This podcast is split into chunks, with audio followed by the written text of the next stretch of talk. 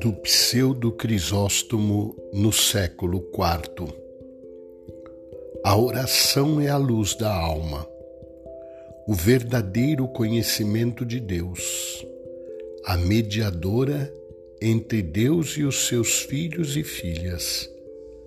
Pela oração, a alma se eleva até aos céus e une-se ao Senhor num abraço inefável como uma criança que chorando chama sua mãe, a alma deseja o leite divino, exprime seus próprios desejos e recebe dons superiores a tudo que é natural e visível.